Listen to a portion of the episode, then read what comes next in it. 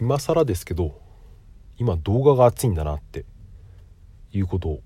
再認識しました。っていう話です、えー、YouTube の動画なんかはたまに見ますし、まあ、それぐらいなのかなとずっと思ってたんですけどもう今はいろんなものが動画に置き換わっていてですね。例えば料理のレシピ検索とかこれもですね Google で料理名で検索すると例えばグラタンレシピなんかで検索すると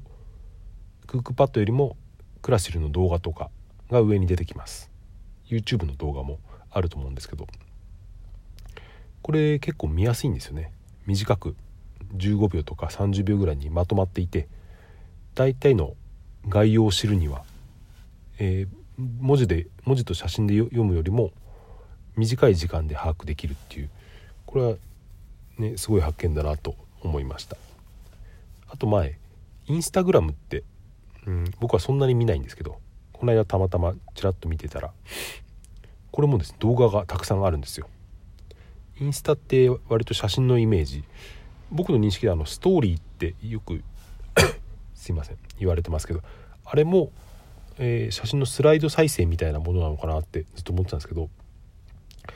えー、検索を何かしようと思うとですねまずそのインスタの検索画面には動画がいっぱい出てくるんですよ。えー、スマホで見てるとタップするだけで動画が再生されて音を出したかったらもう一回タップするみたいなですね、えー、そういうのがたくさんありました。特にですね充実していると思ったのが楽器のチャンネルなんですよね。ギターとかベースの演奏してるチャンネルドラムもあったかな。ういうのって結構需要があると思ってて、えー、楽器の練習はやっぱり上手くなりたい人たくさんいると思うんですけどこれは文字と写真で見るとわからないからやっぱり上手い人の手元の動画とか、えー、実際に演奏している動画を見るとですねかなりよくわかるんですよ。これは需要があるなと思って、えー、思いました。今オンラインでギターとかベースを教えてるオンライン楽器講師みたいな人は結構増えてるみたいなんですけどそういう人たちが、えー、YouTube とかこのインスタで動画を、えー、アップしていると、まあ、その自分の教室の宣伝にもなりますし、えー、広告収入も稼げるという一石二鳥でですねこの手法っていうのは楽器の演奏だけじゃなくて個人で活動する人、まあ、会社もそうですけど何でも使えるやり方だなと思ったんですよね。例えば、まあ、DIY とかなんか大工仕事とか、まあ、さっき言った料理とかあとまあ車の整備とかです、まあ、そういうのですね自分でちょっとできることを調べてみるっていうのは今まであったと思うんですけどそれが全部動画に変わっていくとすごいビジネスチャンスが広がるのかななんていうことも思いました。どうでもいいですけどね風邪をひいちゃったんですよね。すごい鼻声でお聞き苦しい放送になって申し訳ありませんが、えー、今日はですね、えー、1月の23日木曜日ですね。皆様お疲れ様でした。とですねこの挨拶を真ん中に入れるというスタイルをたまにとっていきたいと思うんですが、えー、それで話を戻しますと、えこれですね動画結構動画の何が良くて何が良くないかっていうことをですね思ったんですけど動画のいいところはさっき言ったように分かりやすいところですよね。お手軽で分かりやすいところ。それで悪いところは何かというと、えー、まあいいところの裏反面で裏返して、えー、お手軽なところなんですよね。つまりですね何を言いたいのかというと例えば子供なんかがですねスマホを持つと本当に動画付けになってしまうんじゃないかっていうですね。僕は今子育てをしているせいもあると思うんですけどこれはうん、ゲーム中毒っていうのも昔ちょっと問題になった時期もありましたけどあれはでもゲームはやっぱり家にいてテレビの前にいないとできないじゃないですか。でもスマホで動画を見るっていうのはスマホさえあればどこでもできちゃうんですよね。家の中じゃなくても外でも、えー、学校でも、まあ、布団に寝転がっててもトイレでも何でも見れちゃうんでこれはですね、えー、あまりその意志の力が強くない子供のうちにですね、えー、そういうのを覚えてしまうと結構、えー、動画付けになってしまう子供は増えるんじゃないかとですねままあこれはおじさんな発言ですけど思ったんですよね。これどうすればいいのかなって、まあ、動画を見て何が悪いんだっていう意見もありますけど、まあ、確かに、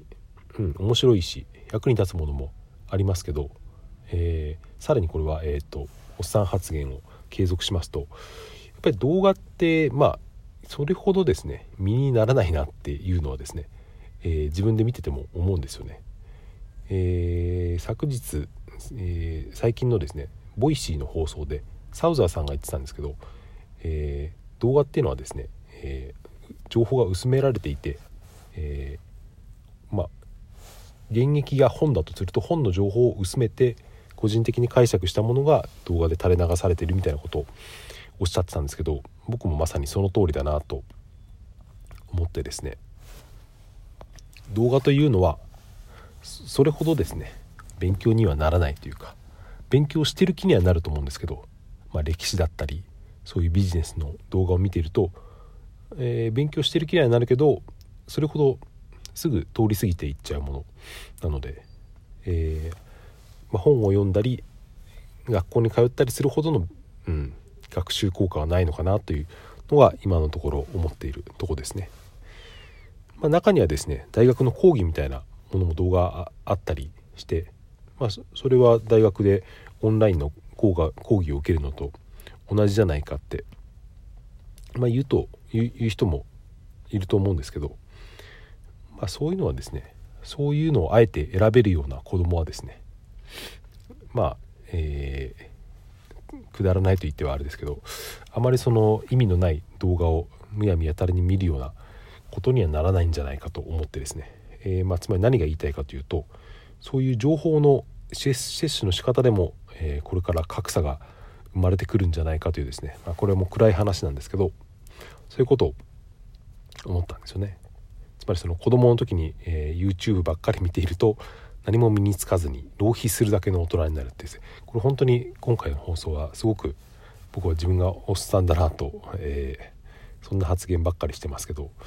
やっぱり子育てをしているとそういうことをどうしても考えちゃうんですよね。まあ、こう言ってる僕もですね10代とか20代の頃は割と本当に浪費ばっかりしてそうですね YouTube で「ワンピースをひたすら丸一日見てたようなことも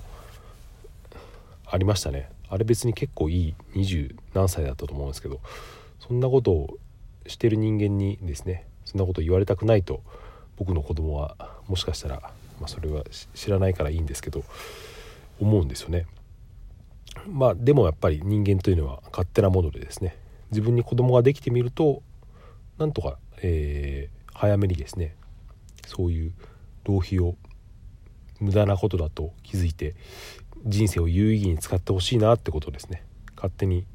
親として思ってしまうんですよね。まあでもですねそうやって自分のことも顧みて、えー、思ってみるとですねえー、まあ、自分でそうやって人生を有意義にするためにはですねおそらくその無駄な時間を嫌というほど味わうことがもしかしたら必要なのかなとも今思いましたつまりこれはどういうことかというと僕さっき20代の頃にですね、えー、仕事の休みの日にまあ一人暮らしだったんですけど本当に朝から晩までですね一時期ワンピースの動画にはまっていてですね本当にもうもうくたくたになるぐらいあれ確かあのあの当時で500話ぐらいあったんですけどそれをですねひたすら朝から見続けていた時期がですねあれでも全部見終わるのに本当に数ヶ月かかったんじゃないかと思うんですけどあれ自分でやってる時も、そんなになんか楽しくなかった気はするんですけどああいう無駄なことをですね、えー、嫌というほど味わってやっとですねその分別というか自分に自制ができるんじゃないかということを今ふと思いました。えー、まあ、そういうことでですね、まあ、動画の話から、えー、ちょっとまた子育ての話に飛んでしまいましたけど、えー、今日はそんなことを、え考えてみました。話してみました、え最後までお聴きいただいてありがとうございました。それではまた明日。さようなら。